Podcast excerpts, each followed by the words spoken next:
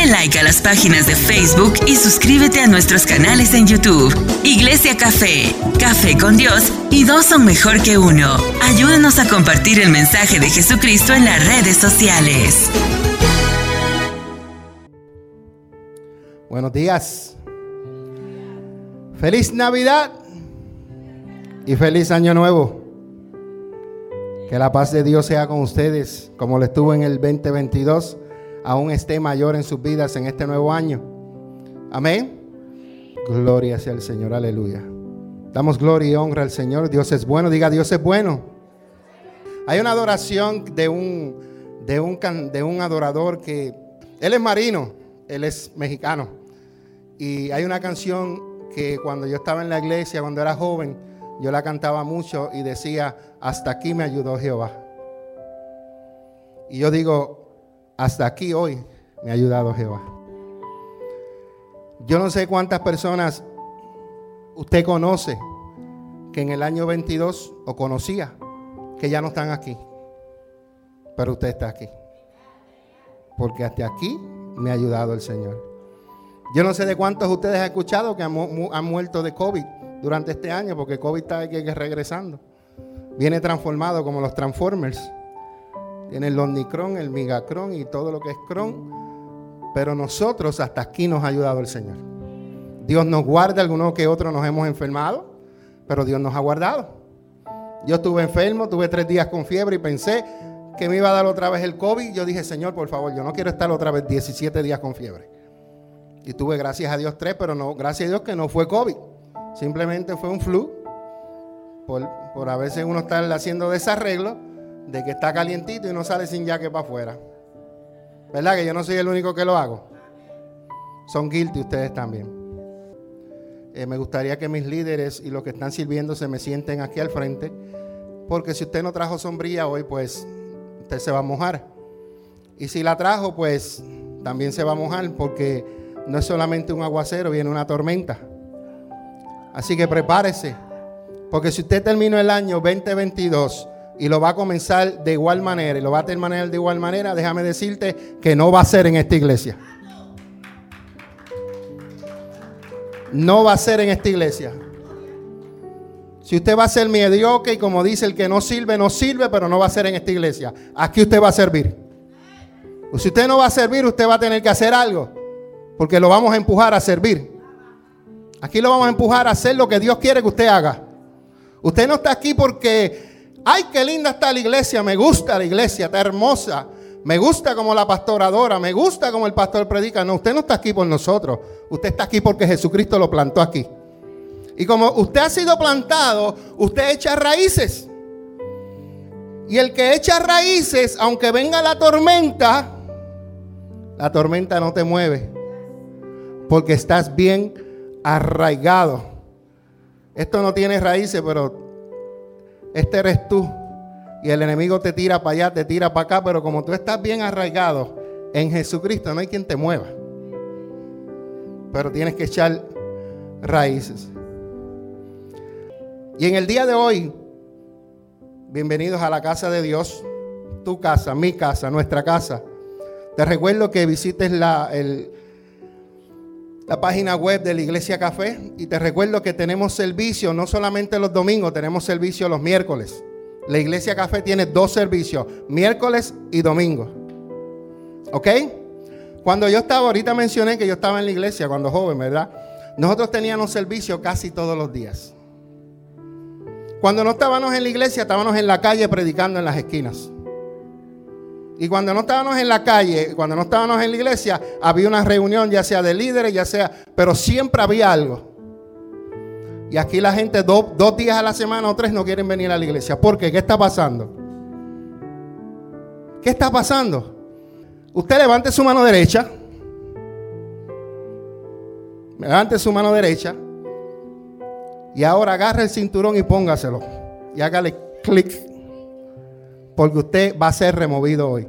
Y si tú no tienes el cinturón bien, te puedes caer. Y cuando digo caer, quiere decir que si no te gusta lo que te vamos a decir en esta noche, estás en la iglesia equivocada. No escuché ni un amén. Ay, Señor, ayúdame. ¿Dónde están los intercedores? Intercedan por el pastor hoy, por favor. En el día de hoy había otra prédica.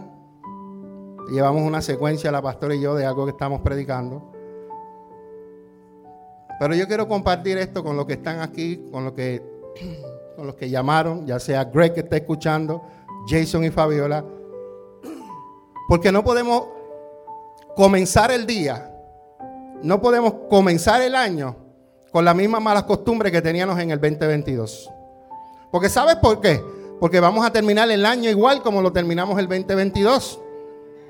Y usted no puede seguir igual, usted tiene que ir avanzando. La Biblia dice que vamos de gloria en gloria, de bendición en bendición. Tenemos que estar en crecimiento. Usted no puede estar menguando, usted tiene que estar creciendo. Entonces, en el día de hoy, ¿qué es lo que usted ve en la pantalla ahí? ¿Qué es lo que usted ve en la pantalla? Es la X y no es la X de X-Men. Es X, ¿sabes de qué? ¿De qué? Excusas. Ese es el tema de hoy. Excusas. Y yo te voy a decir lo que es excusa. La excusa es un motivo o un pretexto que se invoca para eludir una obligación o disculpar una omisión. La excusa también es una evasión es una disculpa, que es una justificación, un pretexto, es un motivo ligero o falso. ¿Me está escuchando lo que es una excusa? Y hay tres tipos de excusas, Tito. Vamos a ver cuál de las tres tú has usado. Se alega una excusa para negar un favor, para no cumplir una cita, para no ejecutar lo, lo prometido. Y se presenta una disculpa.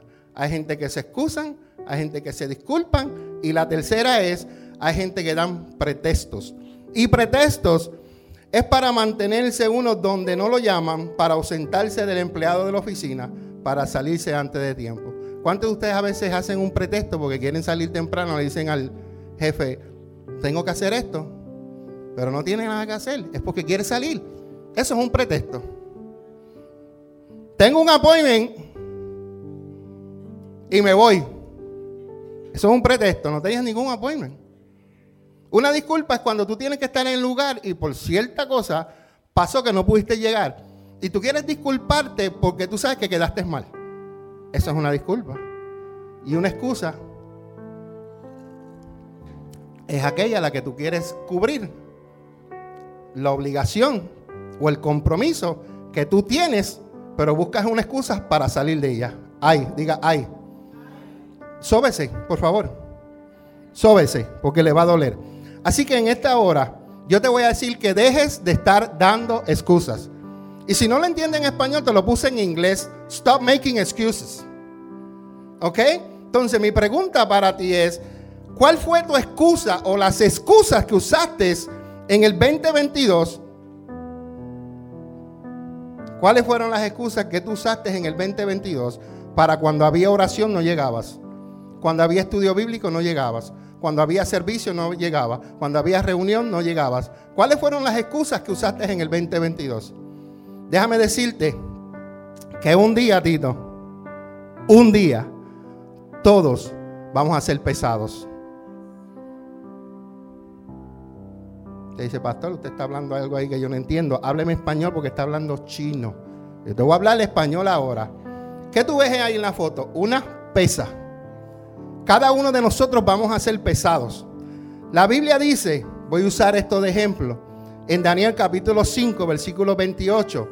Si usted toma nota, apunte Daniel capítulo 5, yo te, te recomiendo, te exhorto a que tú leas ese capítulo porque Dios te va a hablar. Yo no puedo leer el capítulo completo porque tengo mucho que enseñar. Pero aquí te voy a decir lo que está pasando. Hubo un rey que se comportó muy mal y fue el rey que sustituyó a Nabucodonosor. Y este rey se portó demasiado tanto mal que un día en un banquete, Tito, mira lo que hizo. Estaban fiestando, pero le dio la mala idea de ir a buscar los utensilios del Señor que eran del templo para festejar. Y Dios es celoso con lo de él. Por eso yo siempre digo, las bocinas de aquí no se mueven porque eso está consagrado para el Señor. La silla no se mueven porque eso está consagrado para el Señor. El equipo no se mueve porque eso es consagrado para el Señor. Y lo que es consagrado para Dios quiere decir que le pertenece a Él, que se lo hemos entregado. Y si las personas lo usan para mal uso, mira lo que le pasó a este, a este hombre. Está en el banquete, manda a buscar las copas y los utensilios y ofendió a Dios. Y de momento dice que una mano gigantesca apareció escribiendo en la pared. Imagínate tú, Tito, viendo esta escena. Mira mi mano chiquita. Imagínate mi mano mil veces grande que aparezca ahí y diga, Mene, Mene, Tekel y Parsin. Que quiero que vean eso. Mene, Mene. Hay dos veces Mene. Y la palabra Mene significa contado. Quiere decir que Dios no lo contó una vez, lo contó dos veces. Dios ha contado todos los días de su reinado y le ha puesto fin. Ese es Daniel hablándole al rey. Después dice, Tequel significa pesado.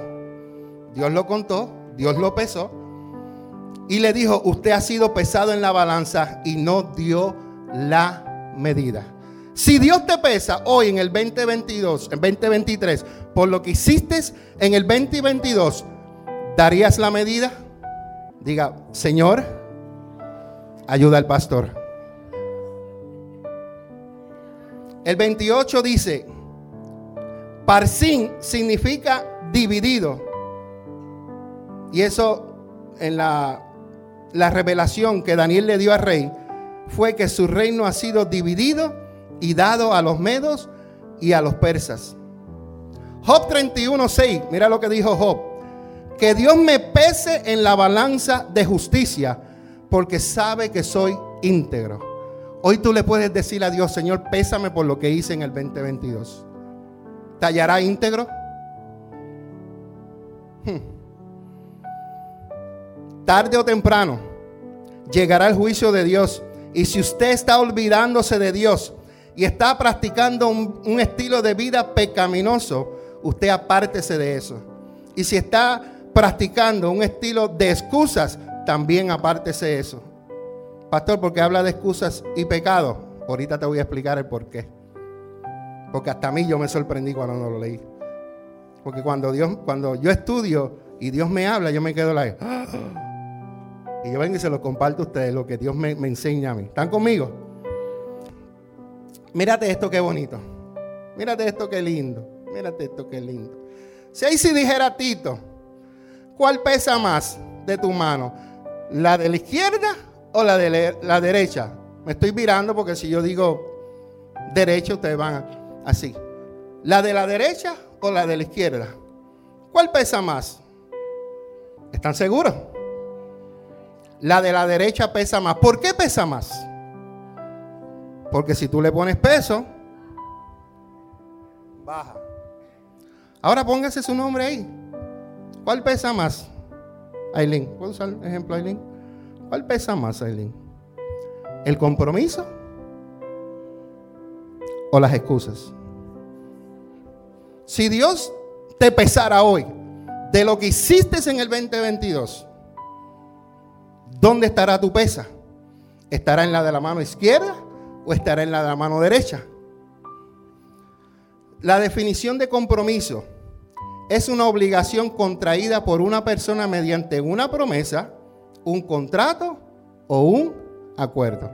Nosotros estamos comprometidos con Dios. Mire, no hay nada, Idalia, que yo pueda hacer para yo pagarle a Dios lo que Él ha hecho por mí. Nada. Yo puedo vivir 10 vidas y las 10 vidas no me alcanzan para yo pagarle lo que Dios ha hecho por mí. Déjame decirte que hay algunos tipos de compromisos. estamos hablando en lo espiritual, no estamos hablando allá, estamos hablando aquí. Primer compromiso, hay que tener un compromiso con Dios. Segundo compromiso, hay que tener un compromiso con los pastores. Y tercer compromiso, hay que tener un compromiso con la iglesia café.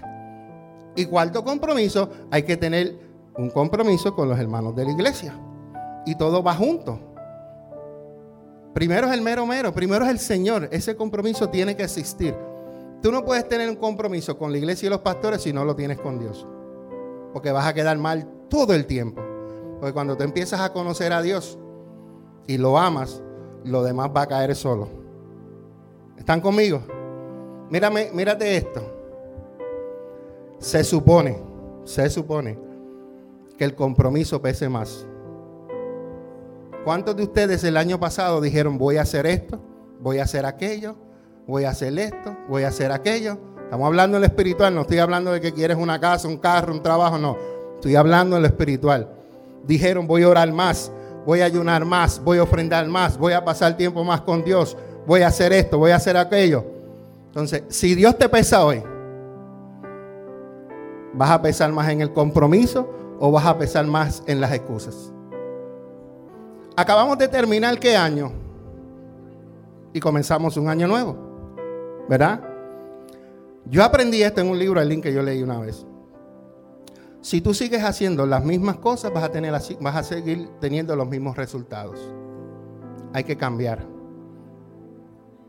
Si tú terminaste este año 2022 y en tu corazón tú dices, wow, yo creo que debí haber hecho más, yo creo que tuve que tener más compromiso, yo creo, ok, it's fine pensarlo así, pero no hagas lo mismo que hiciste en el 21, que pensaste en lo mismo, pero terminaste el mismo, el mismo 2022 como terminaste el 2021. Es un ciclo. Es que voy a hacer, pero no hago. Digo, ¿cuántos de ustedes ya se apuntaron para el gimnasio? Estamos en enero primero. Sea honesto. Sí, porque la gente cuando llega enero y, los del gimnasio se aprovechan a mandarte la oferta. A veces te la dan gratis por tres meses. Y vienes tú y te apuntas. Voy para el gimnasio. Tito va a ir conmigo. Luis va a ir conmigo. Pasan los tres meses y fuimos una o dos veces, fue mucho. Entonces, ahora tú, yo hice un compromiso que iba al gimnasio. Ahora pregúntame, Maylin, ¿cuántas excusas tengo para decirte por qué no fui al gimnasio? Trabajo mucho, estoy cansado, el ministerio me coge mucho tiempo, mi esposa no me deja, no me deja respirar. ¿Me estoy explicando lo que les quiero enseñar en esta mañana? Entonces, hay, diga, hay excusas. Las hay. Las hay porque las hay. Mira las excusas que hay. Las excusas son parte de la vida diaria. Eso es parte de. También las excusas están diseñadas para justificar cierto comportamiento. Pero el problema está aquí. Escuche bien, preste atención. El problema está aquí. En que las excusas pueden ser dos. Número uno, pueden ser legítimas o pueden ser pobres. Las excusas legítimas son aquellas cuando me llama cuando me llama Idalia y me dice, "Pastor, no vamos a poder ir a la iglesia porque se nos rompió el carro y no tenemos cómo llegar." Si hay alguien que nos pueda buscar, nosotros vamos. ¿Es una excusa pobre o legítima? Legítima. Hay excusas que son legítimas. Una excusa, pastor, no voy a, a la iglesia porque Cintia le dio una chimoltrufia y tengo que llevarla al hospital. Eso es una excusa legítima. Pero una excusa pobre es aquella que tú dejaste de venir a la iglesia porque te dio la gana que estabas cansado. Pero cuando estás cansado estás trabajando y sigues trabajando hasta que se te acabe el turno. Esas son excusas pobres. Excusas pobres son aquellas que cuando hay oración no voy a ir a la oración porque yo fui ayer. Reprendo al diablo. Y hay gente que como vienen a los servicios los domingos, no vienen los miércoles porque ya fueron el domingo. Reprendo a Satanás. Hay que estar en comunión con Dios todo el tiempo.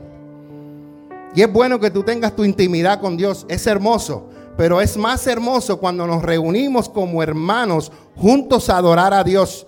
Porque tu presencia, tu presencia, tu presencia, tu presencia, tu presencia activa lo sobrenatural de Dios. Diga, aus. Usted sabe que dentro de aquí, dentro de esto, usted ha dado excusas legítimas y excusas pobres. Pero está en usted, si Dios lo pesa hoy, ¿dónde usted va a salir pesado? Yo lo que quiero es abrirle los ojos Porque yo no quiero que el 2023 sea igual que el 2022. Pablo le dijo, escribió una carta a Pablo. No me recuerdo a, qué iglesia fue. Pero les dijo, ya es hora de que ustedes estén enseñando y estén predicando. Sin embargo, tengo que darle ahora otra vez la leche espiritual. Hay personas que llevan tiempo en la iglesia y todavía hay que estar amamantándolos con el biberón. Cuando se supone que ya estén enseñando, predicando, estén dando estudios bíblicos, tengan su propia célula en su casa, diga, ouch. Si tú no prestas atención a las excusas pobres que tú estás dando, te vas a meter en problemas. Y no conmigo, con mi papá. ¿Tú sabes por qué se le fue quitado el reino a Belsasar?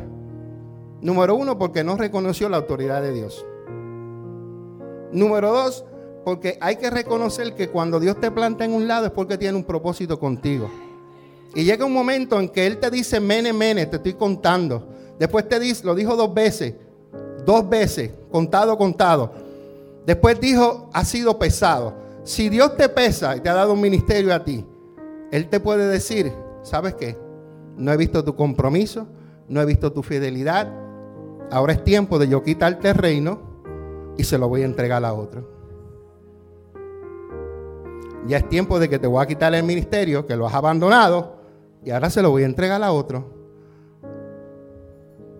¿De quién es la culpa? ¿De Dios? De nosotros mismos. Porque ponemos otras cosas en prioridades primero antes que las cosas de Dios. Y para las otras cosas no ponemos excusas, pero para las de Dios sí. ¿Cuántos han ido enfermos a, trabajar? ¿Cuántos han ido con dolor de cabeza a trabajar? ¿Cuántos han ido ¿Cuántos han ido con dolor de espalda a trabajar? By the way, mañana comenzamos a orar a las 7 y 30 de la noche hasta el viernes. Tenemos una semana de oración. Y by the way, le tengo otra buena noticia nos vamos para otro templo. Todavía no sabemos cuál es, pero nos vamos de aquí. ¿Ok? ¿Por qué, pastor? Bueno, porque todo esto lo vendieron y lo van a demoler. Eso tenemos hasta marzo. Para mí es una buena noticia, porque quiere decir que me voy a la próxima temporada que Dios tiene para la Iglesia Café.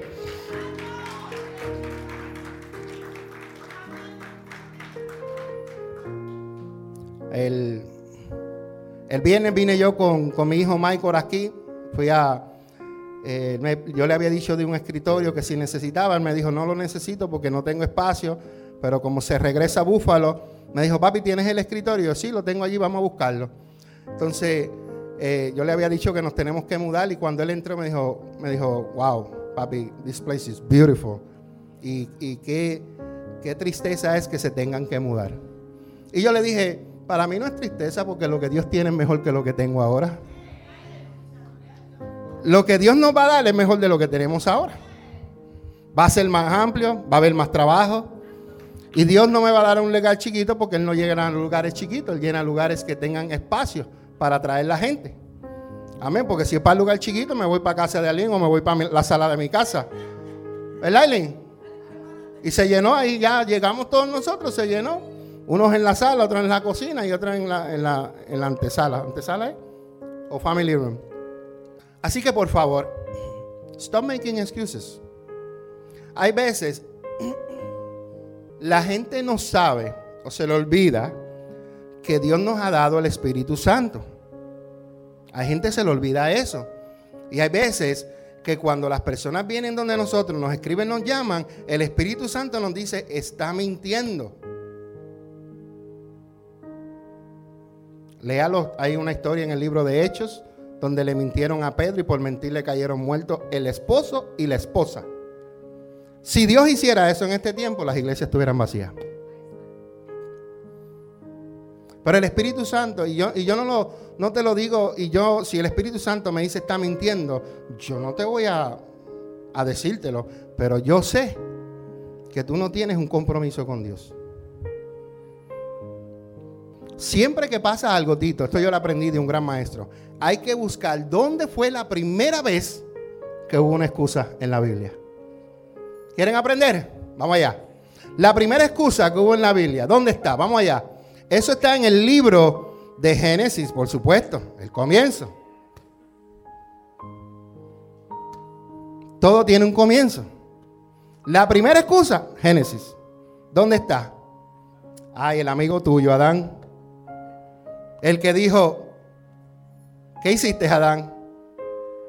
La mujer que me diste. La primera excusa. Y no solamente se excusó, sino que indirectamente culpó a Dios. Ay, mamá. Indirectamente lo culpó. ¿Por qué? Porque Dios le dio una mujer. Y porque la mujer que me diste, ¿cuántos de nosotros a veces por no venir a las reuniones los miércoles o los domingos o a los estudios o a las oraciones, le decimos a Dios, por el hombre que me diste no voy a la iglesia. Por la mujer que me diste, porque está peleando conmigo, hoy no voy para la iglesia. Algunos dicen, no voy por los hijos. No voy por el trabajo que me diste, porque me roba mucho tiempo. ¿Qué excusa le estás dando a Dios cuando Dios te dice,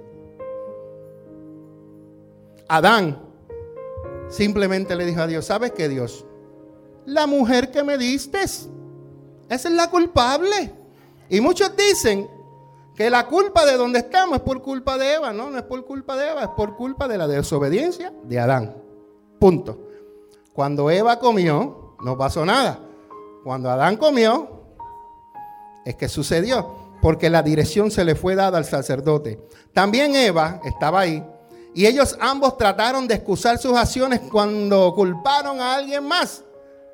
Adán le dijo a Dios, la mujer que me diste. Dios le dijo, Eva, ¿qué hiciste? La serpiente que. Qué lindo es cuando pasamos la culpa a uno, al otro y al otro en vez de tomar responsabilidades. ¿Por qué no viniste al servicio? Ahí empieza. ¿Recuerdan que hablamos de los pensamientos?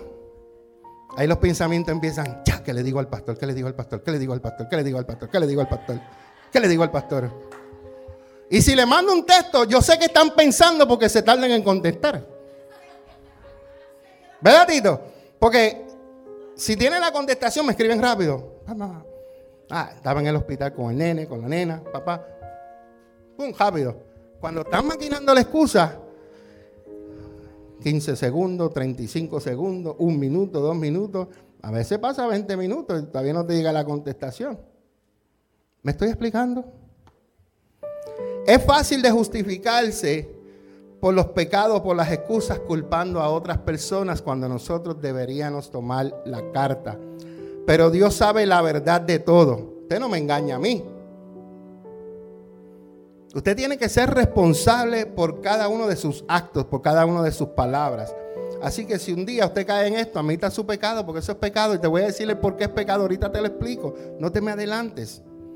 No te me adelantes. Así que si usted va a darle una excusa, be stronger than your excuses. Sé más fuerte que tus excusas. Te voy a dar algunos ejemplos que están en la Biblia. Apúntenlo porque hay que hablar con ejemplos de la Biblia, porque nosotros no somos los únicos que hemos pasado por esto. Sara o Saraí pasó por eso. Sara, Dios le dijo que iba a tener un hijo. Y por desesperarse, le dijo al viejito, oye, tengo aquí la, sirvienta mía, métele mano. Y le metió mano el viejito. Y salió preñada y tuvo un hijo, Ismael. Pero ¿qué sucede? cuando las cosas no salieron como ellas planearon, ella vino y dijo, Abraham, todo esto es culpa tuya. Qué lindo es. Mira, no vamos bien María porque es la culpa tuya. No vamos bien Alín porque es culpa tuya. No, porque ella no tomó, ella fue la que tomó la decisión y dijo, viejito, ahí te la entrego. Hay que aprender a tomar responsabilidades en nuestras decisiones. Saraí no podía tener hijos y le dio la esclava.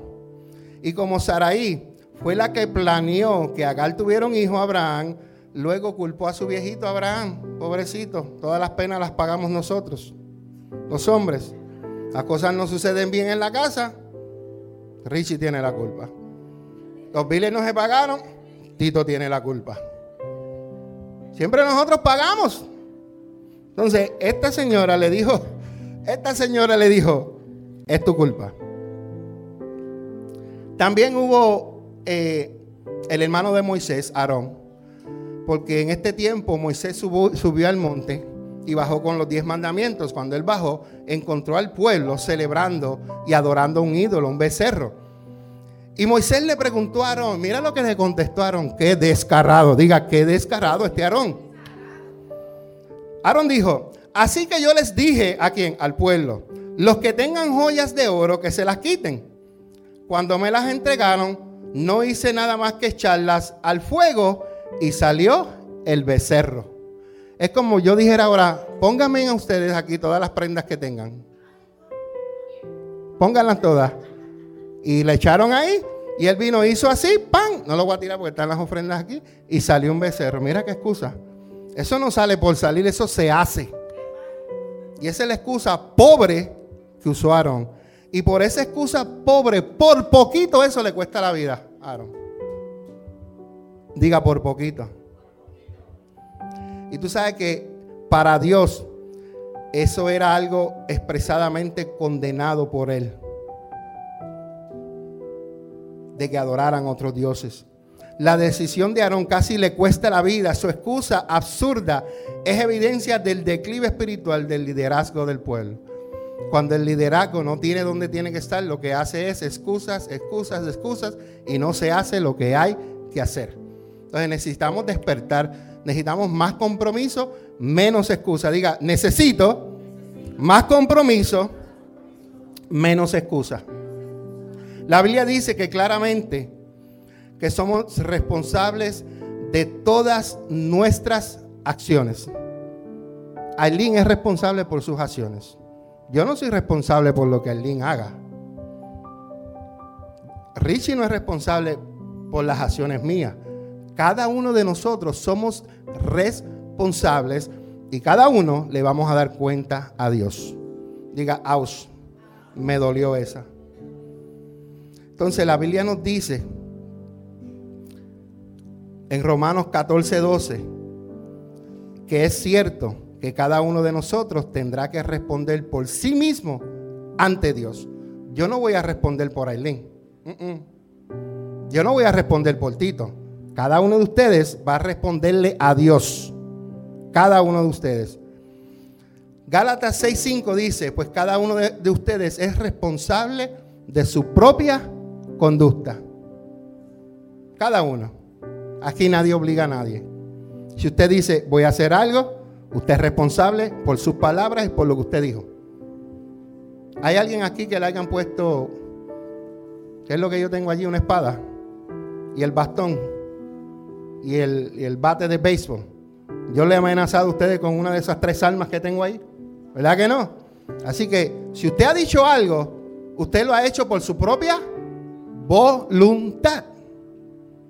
Y cuando usted le habla a Dios, Dios lo coge en serio, déjame decirle. Posiblemente usted me dijo, voy a hacer algo, pastor, y a mí se me olvidó, ¿verdad, Eileen? Pero Dios se recuerda de todo lo que tú le has dicho cuando le prometiste, cuando le dijiste, cuando estabas en una situación y le dijiste, Dios, si me ayudas en esto, yo voy a hacer esto. Si me sacas de este problema, yo voy a hacer esto. ¿Cuántos de ustedes han hecho esas cosas? Y después que Dios los ayuda, se te olvidó lo que le dijiste a Dios. ¿Se recuerda en la prédica sobre los, sobre los votos? Que hay que cumplir lo que Dios, lo que nosotros le prometimos a Dios. Si nos vamos a Apocalipsis 20:12 nos dice también, porque ahí es donde Dios nos va a juzgar. Dice, vi a los muertos, tanto grandes como pequeños, de pie delante del trono de Dios. ¿Dónde estaban? Delante del trono de Dios. ¿Y que estaban? ¿Sentados, acostados? De pies delante del trono de Dios. Y dice, los libros. Yo hago porque cuando, yo no sé si usted estudia español, cuando es libro es uno. Cuando son libros, son más de uno. La Biblia dice que los libros fueron abiertos. Entre ellos el libro de la vida. Uno de los más importantes que su nombre tiene que estar escrito es el libro de la vida. Porque si ahí lo llaman, te va a decir, vente. Si tu nombre no está escrito, no te vistas que no vas. Ese es el más importante. Pero hay otros libros que son abiertos en el día de juicio y dice que a los muertos se les juzgó de acuerdo a las cosas que habían hecho. Déjame explicarte algo. Tu salvación es gratis. Jesucristo la compró. Lo que tú hagas no compra tu salvación. Pero lo que Dios te va a dar en el cielo, tus obras son importantes. Porque según de lo que tú hagas hecho, vas a recibir galardones. ¿Cuántos de ustedes saben que vamos a recibir galardones? Premios. ¿Cuántos de ustedes saben que Dios está preparando moradas para nosotros? Entonces, ¿tú quieres tener una mansión o tú quieres tener una cuerdita de terreno con tu vaca, tu caballo y tu vieja, como decía la canción? Yo quiero tener la mansión, que lo que yo haga para aquí, ninguno de ustedes se enteren, pero que Dios me recompense. Porque si yo pregono lo que yo hago, ya yo estoy teniendo la recompensa, ustedes me aplauden, ustedes dicen, wow, el pastor Mingo, wow, wow. No. Lo que haga tu mano derecha no lo sepa la izquierda y lo que haga la izquierda no lo sepa la derecha. A los muertos se les juzgó de acuerdo a las cosas que habían hecho, según lo que estaba escrito en los libros. Déjame decirte que hay un libro de la vida, hay un libro de tu vida y hay un libro de los hechos de tu vida. Los hechos de tu vida es todo lo que tú hagas desde que tú naciste. Todo lo que tú haces es apuntado en un libro. Yo me recuerdo que dije hace poquito un testimonio de un pastor de Corea, que bien famoso, una de las iglesias bien grandes, y cuando murió, por poquito no entró al cielo. Porque aparte de ser pastor, era un pastor arrogante y orgulloso. Y Dios no se lleva y no importa que tú seas pastor, ministro, salmista, lo que sea, si tu corazón está lleno de arrogancia y orgullo, ten cuidado, porque eso, eso de allá los votaron. ¿Recuerdan que votaron a Satanás por eso? Por arrogante, por orgulloso. Y este hombre dice que le dijo a Jesucristo que le enseñara su mansión. Y Jesucristo le dijo que no. Y él le siguió insistiendo al ángel, dile a Jesucristo que me enseñe. Y después Jesucristo se dio y el ángel fue y lo llevó a ver su mansión. Su mansión, ¿tú sabes lo único que tenía? El piso. Porque las obras de él no le habían alcanzado para hacer. Es salvo, va a ir al cielo. Entonces, lo que tú hagas para el reino de Dios va a tener recompensa.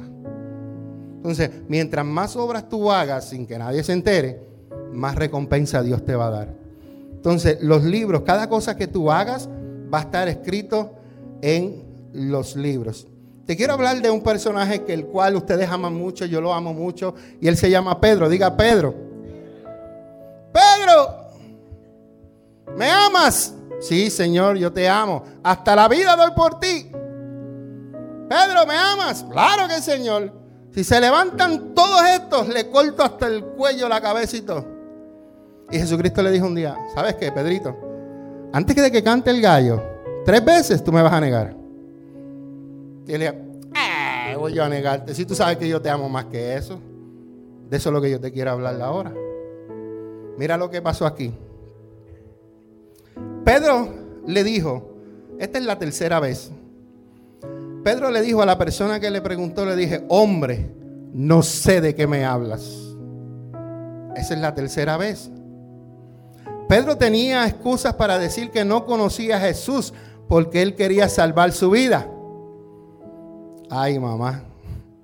Irónicamente es cuando empezamos a poner excusas por no conocer a Jesús que estamos en mayor peligro. No ponga excusas. Te voy a decir lo que le pasó a, Pedrito. En la primera, eso está ahí mismo en Lucas 22, 60, es la tercera. La primera está en el 57, donde dice que él negó conocer a Jesús, número uno. en el 58 dice que él negó ser uno de sus seguidores y en este número 60 que está aquí, él dijo que ni siquiera sabía de lo que estaban hablando. ¿Cuántas veces has negado tú a Jesús? Y fíjate que él no se dio cuenta las tres veces las excusas que le estaba dando y él lo que estaba haciendo. Dice la Biblia, creo que en uno de los versículos más, más adelante, dice, dice que cuando él se dio cuenta, él miró y la mirada del maestro quedó clavada con la de él y dice que se le recordaron las palabras que Jesús le dijo. Porque Jesús lo miró con una mirada de compasión, una mirada y dice la Biblia que eso que hizo Pedro, que son excusas, le fue contado por pecado. Y muchas veces las excusas que tú das son pecados. Porque número uno, estás mintiendo. Número dos, está faltando a la palabra que le dijiste a Dios que ibas a hacer. No tienes el compromiso. Y número tres, tienes que arrepentirte de eso. Porque si no te puede costar. ¿Están bien? Hermanos, cuando esto le pasó a Pedro, te voy a explicar lo que le pasó a Pedro. La excusa o el pecado tiende a crecer y cuando esto sucede requiere más esfuerzo para tratar de encubrirlo. Yo no sé si usted ha estado con personas que usted sabe que son mentirosos. Cuando te mienten, te dicen una mentira. Pero cuando ellos se encuentran que lo han cogido en la mentira, te dicen otra mentira para cubrir la primera mentira que te dijeron. Yo he vivido eso. Y te cubren esta mentira con otra mentira encima. Entonces, si nosotros como hijos de Dios tenemos que tener cuenta, porque si tú no lo paras de un momento, va a ser como un cáncer que te va a comer. Y vas a perder, lo puedes perder todo. Porque eso le pasó a Pedro. Pedro ni se dio cuenta que estaba negando a Jesús. Hasta que miró a Jesús y los ojos le penetraron a él. El mejor momento para poner el pecado o las excusas y sus efectos cancerinos es bajo el control, bajo control, es el comienzo. Cuando usted se dé cuenta que está haciendo, párelo. No siga dando excusas, no siga metiendo otra mentira encima de otra mentira. Párelo de una vez. Diga amén. Así que usted sea más fuerte que sus excusas. Diga, este año 2023, diga, este año 2023, yo voy a ser más fuertes que mis excusas. Antes de que usted vaya a decir una excusa, piénselo dos veces. De verdad, pero espérate. Si yo puedo ir al trabajo y no tengo cajo, ¿por qué no puedo ir a la iglesia si no tengo cajo? Si yo busco ray para, ir al trabajo. Pastor, no voy a la iglesia porque no tengo ray. Pues mire, llama a uno de los hermanos. Pero por favor, no llame a los hermanos cuando ya es hora de empezar el servicio. Llámelo con anticipación. ¿Me explico? Hay que buscar la manera de, cortar las excusas y de ponernos para la de nosotros. Porque si seguimos como estábamos en el 2022, vamos a terminar igual el 2023 como terminamos el 2022. Yo no quiero esto para la iglesia café. Y discúlpeme si en este año yo le empujo más o usted se rompe o se rompe. Pero algo tiene que suceder.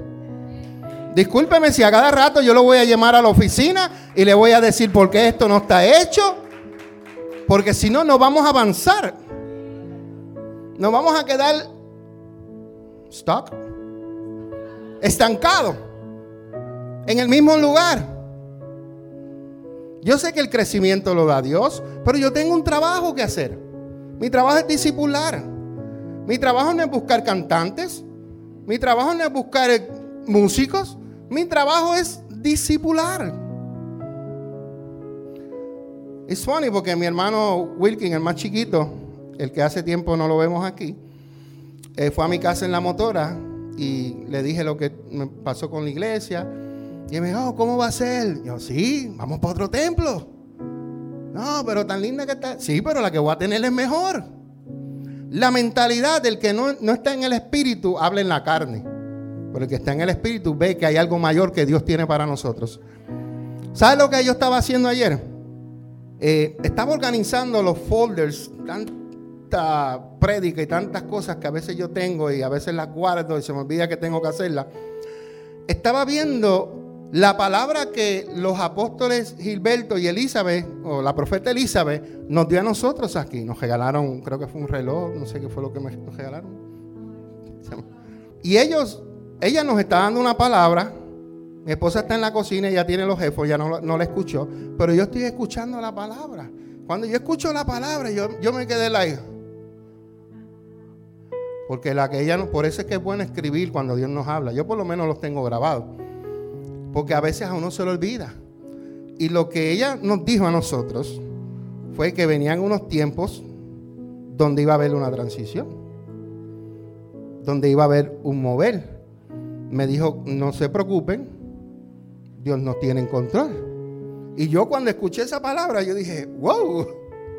Porque yo, yo aunque, aunque no me recordaba, yo estoy viviendo que cuando me dijeron la noticia, sí, me impacté como todo ser humano, me impacté. Pero yo dije, gracias Señor, porque esta es una nueva oportunidad. Esto es una nueva temporada donde vamos. Ya tú tienes el lugar escogido. Tú me dijiste a mí, tú me dijiste a mí, tú me dijiste a mí, yo no te voy a dejar en vergüenza. Y yo camino con lo que Dios me da. Yo camino y cuando escuché que me hizo recordar lo que yo estoy viviendo, yo dije, gracias Señor, porque yo sé que tú tienes todo bajo control. No me tengo que preocupar. Alguien me preguntó ayer, Greg me preguntó, ¿has estado buscando local? Fíjate, no, no he estado buscando local. Simplemente aquí yo miro, pero el local ya Dios lo tiene. Tengo que buscar dirección, que Dios me abra los ojos y que me diga cuál es. Y quién sabe si nos vamos directamente al templo. No sabemos, que Dios hace cosas que uno no sabe. Otro ejemplo que te quiero dar es el amigo de Tito, Moisés.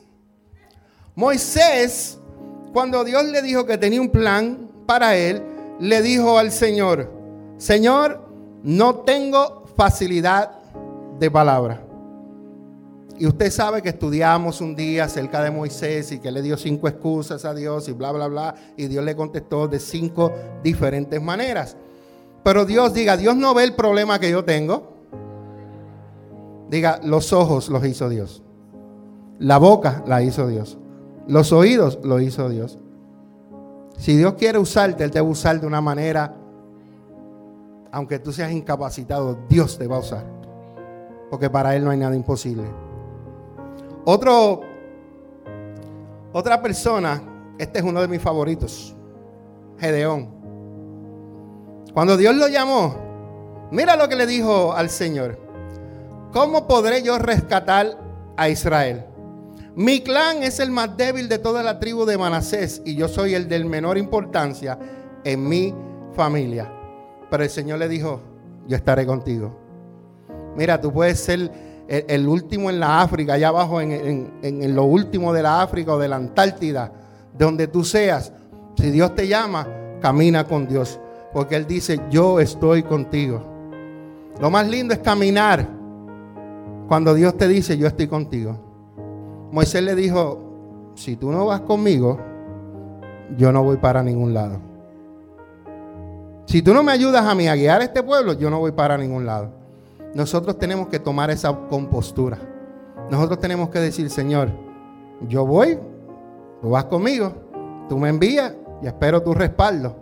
Hay personas que han ido a lugares y simplemente porque le hicieron una invitación y Dios por la misericordia, Dios los usa. Pero no hay nada más lindo que cuando Dios te dice, necesito que vayas a Guatemala, necesita que vayas a Honduras, necesito que vayas a este lugar. Porque cuando Dios te manda, aunque las cosas estén feas, Dios va a estar contigo, Dios va a ser tu protección. No, pero es que Honduras está malo. Sí, está malo. En Puerto Rico también. ¿Verdad, Cintia? Puerto Rico también. En Guatemala están las cosas peor. También. En, en Colombia también. En todo lugar está mal. Pero tú sabes, cuando tú andas bajo las alas del Señor, bajo su cobertura, no hay nada ni nadie que te toque.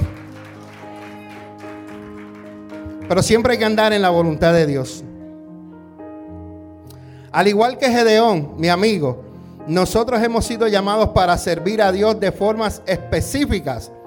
Aunque Dios promete darnos las habilidades y las fuerzas que necesitamos, a menudo también nosotros ponemos, diga, excusas. Hermana, quiero que predique. Excusas. Hermano, quiere que me abra el servicio. Excusas. Hermano, quiere excusas.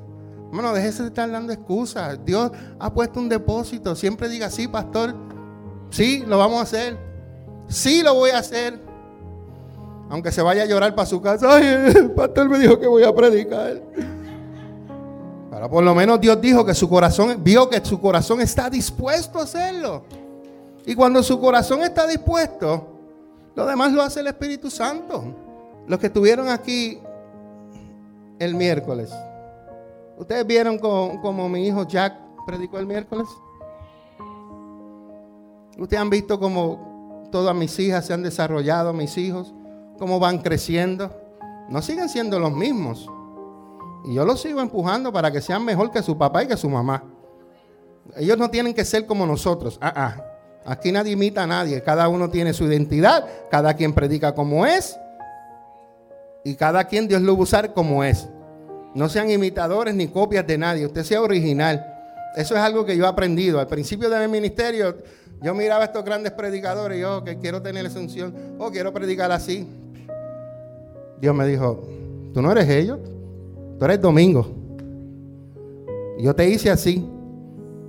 Entonces, hay gente que no me aceptan de la manera en que yo predico. Porque a mí me gusta enseñar.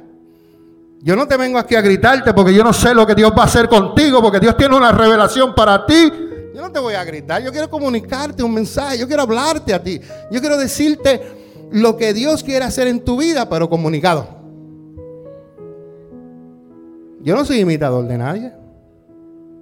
Yo soy quien soy porque yo sé quién soy en Cristo. Yo soy un hijo de Dios. Y Dios me formó con esta identidad. Y cuando hizo eso, quebrantó. Cuando Dios hizo a Aileen, ¡pa! quebrantó. Cuando hizo a la pastora, gracias a Dios que lo quebrantó. Porque otra como ella, Dios mío, Padre amado. Te amo, chula. Entonces, continuamos. Excusas. No pierdas el tiempo dando excusas. No lo pierdas.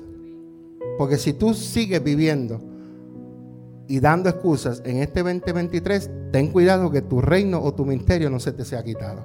Se lo den a otro. Si tú vas a seguir en este año dando excusas, no te enojes cuando Dios traiga a otras personas y las pongan a servir. Porque estas no faltan los miércoles, no faltan los domingos, estos vienen a los estudios todo el tiempo. Estas personas diezman, estas personas ofrendan, estas personas cuando hay una necesidad están ahí. Tienen el paquete completo. Entonces nosotros vemos esas cosas, pero oramos y le, decimos al Señor, Señor, ¿cuándo es el tiempo para ponerlas a servir? Y Dios nos dirige. Pero si algún día alguien que vino seis meses, ocho meses, está haciendo algo y tú todavía estás sentado o sentada, Hello. No pierdas el tiempo dando excusas. Esas personas no dan excusas, están aquí todo el tiempo. Son comprometidas. Usted sabe que hay gente que hace tiempito yo no los veo en la iglesia y como no los veo en la iglesia, tampoco veo sus ofrendas y sus diezmos. Va, pastor, pero porque usted está hablando eso. Sí, porque también hay gente que a veces tú no los ves porque trabajan o de noche o tienen un turno y a veces no vienen por una o dos semanas, pero me dicen, pastor, le envié los diezmos. Pastor, ¿cuál es la dirección para enviarle el cheque a su casa? ¿Usted está viendo la diferencia? Porque aquel que tiene compromiso, tiene compromiso número uno, Dios, número dos, pastores, número tres, la casa, número cuatro, los hermanos. Porque son gente que saben quiénes son. Y aquellos que no saben quiénes son, no les importa, hoy no vine a la iglesia, tampoco mando los diezmos, pero me voy a pasear. Y eso me los, me los como yo. ¿Por qué? Porque hay un compromiso con el Padre. Cuando tú amas a Dios sobre todas las cosas, no importa dónde tú te vayas, yo conozco gente que están aquí, no voy a decir nombre porque a estas personas no les gusta que yo diga su nombre y yo respeto eso. Estas personas a veces se me van de vacaciones. Lo único malo es que no nos invitan. Pero gracias a Dios, después de dos años nos van a llevar el 2023. Dígame. Nos vamos. ¿Verdad? Nos vamos. Y de ahí nos vamos para North Carolina para estar una semana con los pastores de allá. Bueno, Dios lo, perdón, Dios lo permite. estas personas se van de vacaciones, están una, dos semanas, pero estas son las personas que aunque no tuvieron una o dos semanas, cuando ellos regresan, ellos dan sus diezmos de las semanas que no estuvieron aquí. No es que me fui un mes de vacaciones y no ofrendé ni diezmé. No, este tipo de personas, las que tienen los compromisos con Dios, los pastores, la iglesia y con ustedes, son los que dicen, hay que pagar la renta de la iglesia. Hay que pagar los biles, pagar el seguro. Hay muchas cosas que se pagan aquí que usted no sabe que hay que pagarse. Y estas personas saben el compromiso que tienen con Dios primeramente. Y estas personas son de las que yo veo que a cada rato, ¿sabe por qué yo hago así?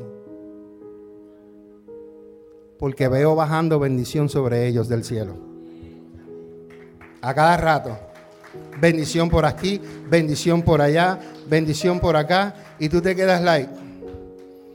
Porque cuando tú te muestras fiel con Dios, Él es fiel y Él sigue siendo fiel. Pero Él te muestra también su fidelidad. Y a veces de donde tú no lo crees o donde tú no piensas, ahí viene siempre la provisión, la ayuda o lo que sea. ¿Por qué? Por tu fidelidad, por tu compromiso. Lo próximo. Mejor aprovecha tu tiempo para hacer lo que Dios quiere que tú hagas. No malgastes el tiempo dando excusas, aprovechalo para hacer lo que Dios quiere que tú hagas. Todos hemos sido llamados para servir. Si tú llegaste el primer día, tú vienes a servir. Simple as that. Sí sabemos que hay que disciplinarnos, pero todos somos servidores. Gracias, hermana Moraima, por su entusiasmo. Así que tanto Moisés como Gedeón pensaron que tenían buenas excusas para dejar de servir a Dios. Muchos de nosotros a veces creemos que tenemos excusas para ausentarnos de los compromisos que hay aquí en la iglesia. Y ellos también, como Moisés y como Gedeón, también pensaron así. A menudo Dios elige a las personas menos probables para hacer su trabajo, para demostrar su poder de manera más efectiva. Si sabes que Dios te ha llamado a hacer algo, deja de tratar de excusarte. Si Dios te llamó para el pastorado, si Dios te llamó para aquello, para lo otro, si Dios te llamó para servir con los niños, deja de estar excusándote y haz lo que tenga que hacer. Esta foto me fascinó cuando yo la, cuando yo la cogí. Son las manos de Dios. Arriba está el sol y en la mano de abajo está la tierra. Así de grande y hermoso es Dios. ¿Qué clases de excusas son particularmente aquellas excusas que le molestan a Dios? Porque a Dios le molestan las excusas. ¿Te enseño una? ¿Te la enseño? Libro de Génesis, capítulo 4, versículos 10 y 11. El Señor le dijo a Caín, ¿qué has hecho? Escucha, la sangre de tu hermano me grita desde la tierra. Ahora eres maldito, desterrado de, la tierra, que se ha tragado la sangre de tu hermano. Dios no pasará por alto la excusa del pecado. Nosotros no podemos escondernos de Él, así que no te molestes en intentarlo. Solo estás preparándote para un juicio en el futuro, porque Dios juzga y castiga todos los pecados o excusas de una manera apropiada, pero no hace no lo hace por ira y por venganza. ¿Tú sabes por qué lo hace? Porque nos ama. Por eso es que a veces Dios nos castiga. Hay veces que Dios quiere derramar bendición sobre un individuo, pero hay algo que lo está aguantando. Y no es Satanás. Muchas veces somos nosotros mismos los que paramos las bendiciones de Dios. Y Dios loco por soltar una lluvia de bendición sobre tu vida y tú por tu mal carácter, por tu rebeldía, por tu falta de compromiso, por estar dando tantas excusas, tienes las bendiciones que Dios está listo para sobrepasar, sobrellevar, tirarla. Y a veces las bendiciones, nosotros hemos vivido, muchas veces estas bendiciones caen sobre nuestras generaciones, que son las más que se aprovechan de esto. De los sacrificios que hacen los padres, los más que se benefician son nuestros hijos, nuestras generaciones. Así que cuando usted sea corregido por Dios, no se resienta. Dígale gracias, papito, por, porque me amas. Amén. Más bien, renueve su comunión con Dios porque Él nos ama. Y Dios fue a decirle a, Caín, ¿qué ha pasado? Pero Dios vino y con amor, porque Él pudo haberlo eliminado, sin embargo, lo mandó a otro lugar. Otro ejemplo es de Saúl. Saúl fue un hombre que empezó bien pero terminó mal. Y este es el problema a veces de muchos cristianos. Empiezan bien pero terminan mal. Cuando Dios empieza a usarlo, hay algo que yo le oro mucho a Dios y que guarda mi corazón. Porque cuando a veces las personas Dios los empieza a usar, surge el orgullo espiritual. Y ya yo ya Dios me usa. Ya yo soy profeta. Ya yo y como escuchas la voz de Dios y como entonces ya no quieres escuchar a más nadie. Hay un problema de una persona que nosotros amamos mucho y fue parte de nuestra vida. Le agradecemos por el tiempo que estuvimos, pero esta persona no cogía consejos de nadie y era pastora. Y venían los profetas le hablaban nada. ¿Por qué? Porque Dios le hablaba. Pero ella no aceptaba que Dios podía escuchar, acoger a esa niña y darle una palabra. Y ella no aceptaba corrección ni aceptaba de nadie. Y eso se llama orgullo espiritual. Y cuando llega el orgullo espiritual, te secas tú y se seca la iglesia. Porque Dios no se lleva con el orgullo. Por eso hay que ser humilde, darle siempre toda gloria y toda honra a quien? Al Altísimo. Mira lo que dicen en 1 Samuel 15:15. 15.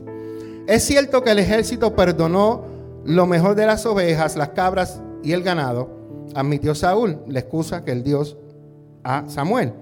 Pero los van a sacrificar al Señor, tu Dios. Él no dijo, mi Dios, él dijo, tu Dios. Vamos para la iglesia para adorar tu Dios. No es tu Dios, es nuestro Dios. Entonces él dijo, hemos destruido los demás. Y aquí está el problema, Tito. Escucha esto, Tito. Intentar justificar las acciones pecaminosas o las excusas con motivos espirituales te lleva al pecado.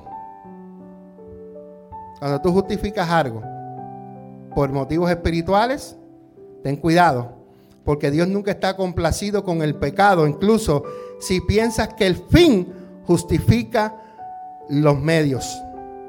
Según Saúl, él había ganado una gran victoria sobre los amalecitas, pero según Dios, él había sido un fracaso porque Saúl lo había desobedecido. Yo no sé a cuántas personas tú puedes orar, libertar, sanar, pero si tú estás en desobediencia, para Dios eso es nada. Porque a Dios le importa más la obediencia. Él ganó tremenda batalla, Tito. Pero su corazón se saltó. Y Dios le dio unas instrucciones y no las siguió. Entonces el Señor nos enseña 1 Pedro 1.17, que Él nos va a juzgar o nos va a recompensar. Ahora mi pregunta para usted. ¿Usted quiere recompensa o usted quiere juicio? Yo quiero las recompensas de Dios.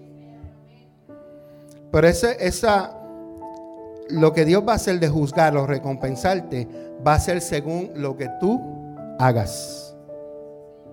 Así que tenemos que vivir con un reverente temor de Él durante nuestra estadía aquí como residentes temporales. Usted escuchó bien, usted es un residente temporal. Esta no es su casa. Su casa está arriba. Así que no se acomode muy bien porque esto es temporal. En Ageo 1, ahí. Diga otra vez, Señor, ayuda al pastor. Este es un punto que cuando yo lo leí, yo dije, o se enojan conmigo o se enojan conmigo, pero Señor, que no se enojan contigo. Dice Ageo capítulo 1, versículos 2 y 4. Esto es lo que dice el Señor de los ejércitos celestiales. El pueblo alega, el pueblo le dice a Dios, todavía no ha llegado el momento para reconstruir la casa del Señor. Déjame decirte que descuidar tus prioridades espirituales con la excusa de que el momento no es el correcto te cuenta como pecado. No, yo no voy a estudiar porque ya eso yo lo estudié. No, yo no voy a ir para la clase porque ya yo sé eso. Mira, yo también lo sé. Y a mí me gusta volver a repetirlo porque cada día Dios me enseña más. Si fuera por leer, ya, yo no puedo decir leí, leí la Biblia desde, el primer versículo hasta el último, porque no te puedo decir que lo hice, no lo he hecho, pero he leído mucho. Y vuelvo a repetir, y vuelvo y leo. Y vuelvo el Señor me enseña. ¿Cuántas veces? Yo he predicado como tres veces el, el mensaje de Josafá y cada vez es un mensaje diferente. Y es la misma historia. La misma historia, tres mensajes diferentes. ¿Por qué? Porque Dios te revela y te enseña más. Entonces, dice el versículo, creo que es el 3 o el 4. Entonces el Señor le contesta al pueblo, por medio del profeta, ¿por qué ustedes viven en casas lujosas mientras mi casa permanece en ruinas? La casa de Dios tiene que ser la más linda. Hermana Blanca, usted es de Guatemala, ¿verdad? Si Dios me permite ir a Guatemala, yo he visto un, especial, creo que se llama, donde han enseñado el templo de la casa de Dios del el pastor Cash Luna. Yo no sé si usted ha visto ese especial. Pero hermanos, ahí lo que hay es excelencia. Hermano, cuando yo le digo excelencia, es excelencia. Para Dios hay que darle lo mejor. La casa de Dios tiene, yo sé, este no, esto no es de nosotros, esto está emprestado, pero con eso la tratamos de ponerla bella, hermosa. Yo me recuerdo unos años atrás, y creo que esto lo hablé, donde yo vi fotos de hermanos que ya no están aquí. Y yo veía que ponían sus fotos, sus casas bellas. Y la iglesia del Señor ni decorada todavía. Entonces, cuando tu corazón está en el lugar equivocado, no esperes recibir de Dios lo que Dios quiere darte. Estas personas ya no están aquí porque su corazón no estaba donde está el corazón de Dios. Dios quiere que nosotros nos preocupemos por lo de Él. La Biblia dice, escuche bien, busquemos primeramente el reino de Dios, su justicia y las demás cosas vendrán por añadidura. ¿Tú tienes alguna necesidad? Busca el reino de Dios primero. Tú te encargas de Dios, Dios va a suplir lo tuyo. Nosotros vivimos, la pastora cada rato testifica de eso, en las necesidades, cómo Dios nos suple de una manera increíble. De verdaderamente que a veces yo me quedo la wow. ¿Por qué? Porque cuando tú estás correctamente alineado a lo que Dios tiene para ti, lo demás te sigue, Tito. Te sigue. Dios le preguntó a su pueblo cómo era posible que ellos vivieran en el lujo mientras su casa estaba en ruinas. En vez de ellos reedificar el templo, la gente se había dedicado a embellecer sus propias casas. Sin embargo, cuantos, cuanto más trabajaban para sí mismos, menos tenían. Eso lo dicen los próximos versículos menos tenían porque descuidaban su vida espiritual. Lo mismo nos pasa a nosotros. Yo conozco gente, que hay personas que trabajan, tienen dos trabajos. Pagan su casa, tienen su carro. Y los veo que no diezman. Los veo que no ofrendan. Los veo que casi no vienen a la iglesia. Trabajan los dos. Siempre se están quejando que no tienen dinero. Sin embargo, con otras, conozco otras personas que son madres solteras, tienen esposo, pagan todo ellas mismas, ellas ofrendan, ellas diezman, y tú ves que a cada rato bendiciones le bajan del cielo. Explícame eso, pastor. Porque cuando tú haces lo que te toca a ti, las ventanas de los cielos se abren sobre tu vida. Es simple, la verdad.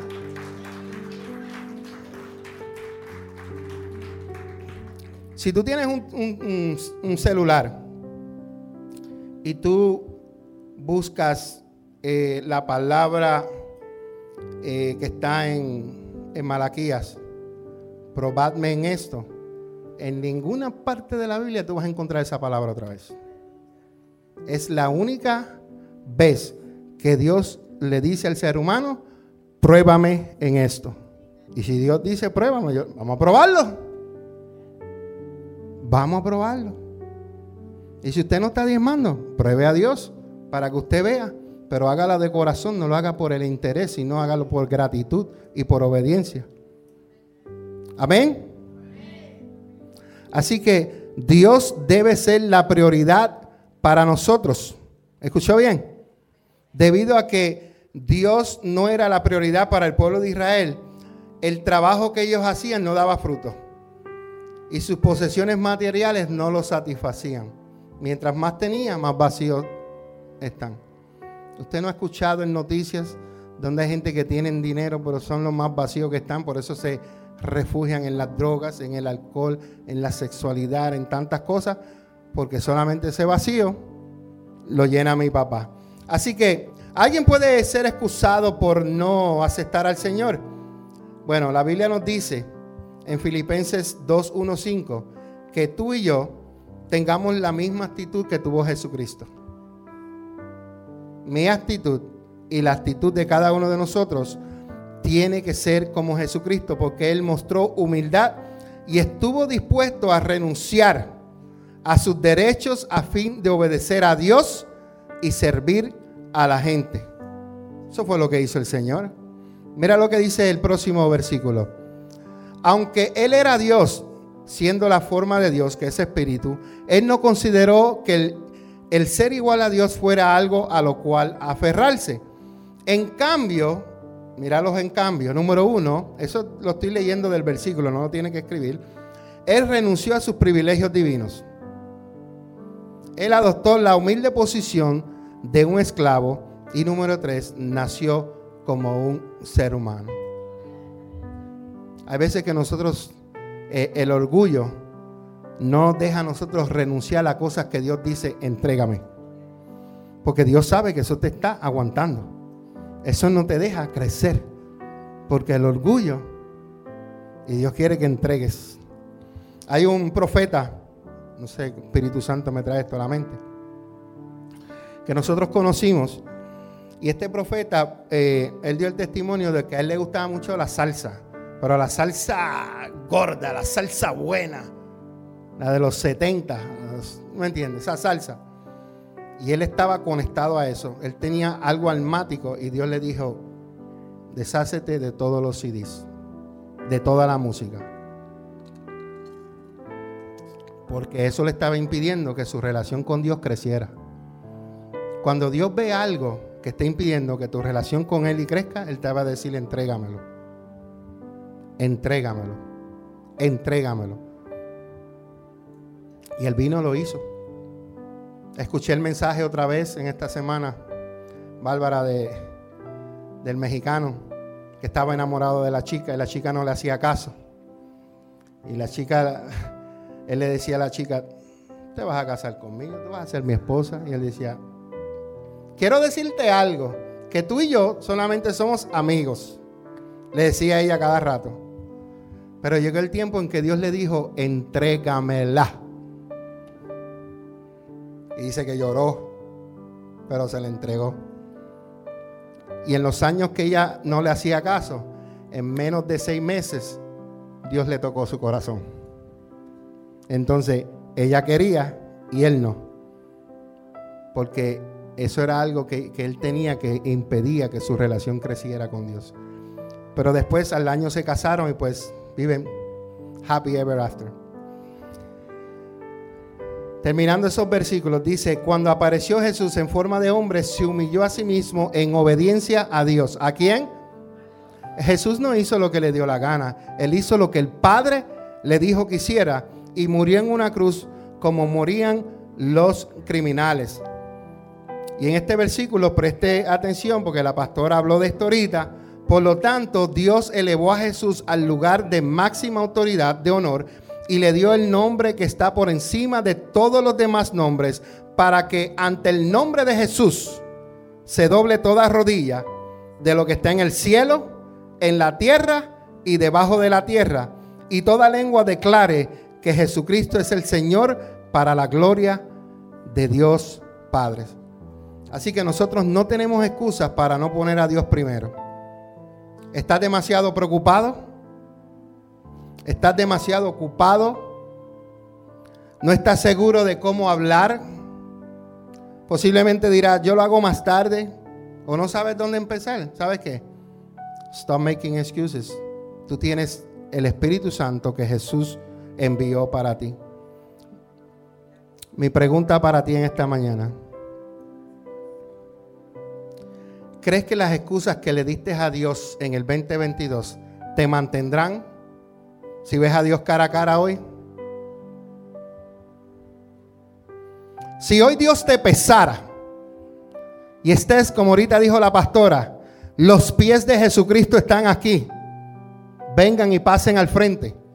Si hoy tuvieras al Señor cara a cara y Él te pesara, esas excusas se mantendrían de pie delante de Dios. No me contestes, por favor. Hay personas que dicen, no, yo soy así porque pues eh, tienen excusas, ¿verdad? Y le echan la culpa a Dios por todo lo que está pasando. Hay excusas que suenan bonitas. Eh, hay gente que dicen, yo no entiendo la Biblia, yo no entiendo al pastor, la música está muy alta.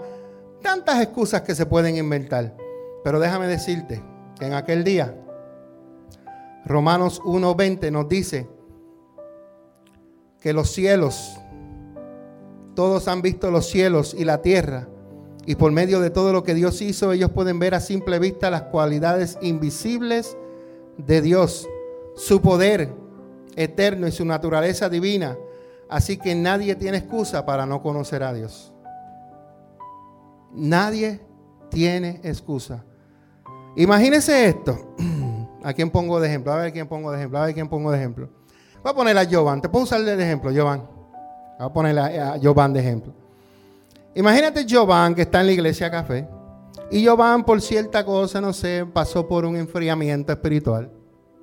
Y Jovan, pues, no ha venido a la iglesia con la frecuencia que él siempre viene. Pero Jovan, aunque no ha venido a la iglesia, Jovan sabe que el pastor tiene el canal de la iglesia en YouTube. Jovan sabe que el pastor tiene los mensajes en los podcasts. Y Jovan dice, ok, no he ido a la iglesia, pero voy a escuchar los mensajes para ver qué es lo que están predicando en la iglesia. Que aunque él no está viniendo a la iglesia, aún él sigue siendo alimentado. No vino, pero está pendiente de lo que se está hablando. Pero hay personas que no vienen, pero tampoco escuchan los mensajes. Porque yo no grabo esto para que nos veamos bonitos en YouTube. Aunque la pastora hoy se ve hermosa, ¿verdad? Siempre se ve bella, pero nosotros lo grabamos para aquellas personas que no tienen la posibilidad en un día no estar aquí, puedan escuchar los mensajes. Hace tres semanas se predicó acerca de los sacrificios y de cumplir los votos. La semana pasada se predicó acerca de qué? Los pensamientos. Eh, Jack predicó de, las tres prédicas que yo prediqué, Jack hizo una. No me las copió a mí, fue, ya él, Jack tenía el mensaje. Pero dio la coincidencia, no la coincidencia, no es coincidencia. El plan de Dios, que lo que Jack ya había escrito, era lo que ya nosotros íbamos a predicar. Entonces, Dios viene hablando lo mismo, pero con diferentes voces diferentes voces. La semana pasada hablamos de los pensamientos, el miércoles hablamos, anterior hablamos de, de ser humilde. Entonces, tú tienes todas estas herramientas que aunque tú no vengas a la iglesia, tú te puedes alimentar y puedes comer. Amén. Así que todos nosotros hemos tenido al menos el testimonio de la naturaleza, obra de Dios. Solo eso da testimonio de su presencia y de poder y no tenemos excusa. ¿Cuántos de ustedes por la mañana o en la tarde usted ve ese sol hermoso que sale, la obra de Dios. ¿Cuántos de ustedes ven la luna? La obra de Dios. Tan linda cuando sale ahí, tan grande que se ve allí, después se pone chiquita. Así que nosotros en este año, please, we gotta stop making excuses.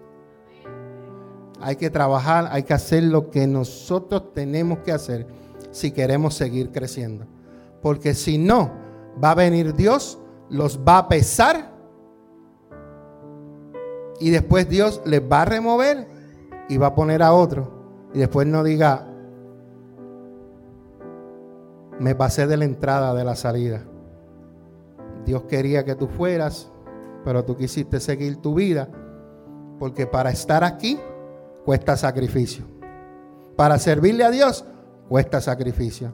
Para hacer lo que Dios quiere, hay veces que nosotros tenemos que sacrificar la esposa, el esposo, los hijos y el trabajo. Y si tú no estás dispuesto para hacer eso, Jesús dijo que el que no renunciara a eso no sería digno de ser nuestro discípulo. queremos seguir sirviéndole a Dios sin sacrificar nada. Hay que sacrificar. Diga, Dios tiene promesas para mí. Él me va a juzgar o Él me va a recompensar. Pero hay una promesa. Y está en ti qué es lo que tú vas a hacer. Y si por casualidad tú viviste en este año dando excusas, diciéndole al Señor, voy a hacer y no hiciste, me voy a comprometer y no me comprometí, voy a hacer esto y no lo hiciste, eso simplemente, vamos a Primera de Juan capítulo 1, versículo 8, 9 y 10, uno de mis favoritos. Si nosotros afirmamos que no tenemos excusas, reemplazo la palabra pecado, lo único que hacemos es engañarnos a nosotros mismos y no vivimos en la verdad. Todos tenemos excusas. Hay excusas que son que válidas, hay excusas que son que pobres, legítimas, gracias hija. Pero si nosotros confesamos a Dios que no hemos hecho lo que dijimos que íbamos a hacer y le decimos al Señor, Señor, ya no quiero darte más excusas. Ya no quiero darte más excusas, Señor. Él es fiel y justo para perdonarte, perdonar nuestros pecados y limpiarnos de toda maldad. Y si afirmamos que no hemos pecado o que no tenemos excusas, llamamos a Dios mentiroso y demostramos que no hay lugar para su palabra en nuestro corazón. Mi pregunta es, what's your excuse? Para este año 2023 hacer lo que tienes que hacer. Y espero que para el año, al final del año, ya tengamos nosotros, por lo menos tengamos varias, varias, ah, varias eh, reuniones en las casas, que al final del año los que Dios haya llamado ya estén caminando en su llamado, que haya gente enseñando, que haya gente haciendo varias cosas, pero con compromiso a Dios. Porque para esto se requiere compromiso. No puedes servirle a Dios y no tener compromiso. No puedes servirle a Dios y estar dando excusas. Como dije ahorita, mi mujer, mi esposo, mi trabajo, mis hijos, mi casa. We gotta stop. We gotta stop making excuses. ¿Sabe por qué? Porque el tiempo avanza y Dios no va a detener lo que Él tiene que hacer porque tú estás de excusero. No sé dónde sale esa palabra. Excusero, de estar dando tanta excusa. Hay que ponerlo para de nosotros. Así que sea más fuerte que qué. Jesús, excusas. Así que Tito, no más excusas. ¿Ok? No más excusas. No más excusas. Queremos ver qué resultados. Gloria a Dios. Dele aplauso al Señor. Queremos ver resultados. ¿Cuántos están listos para la nueva temporada que Dios tiene para la iglesia católica? Pero esa nueva temporada tienes que dejar el viejo de las excusas. y hay que tomar lo nuevo de compromiso.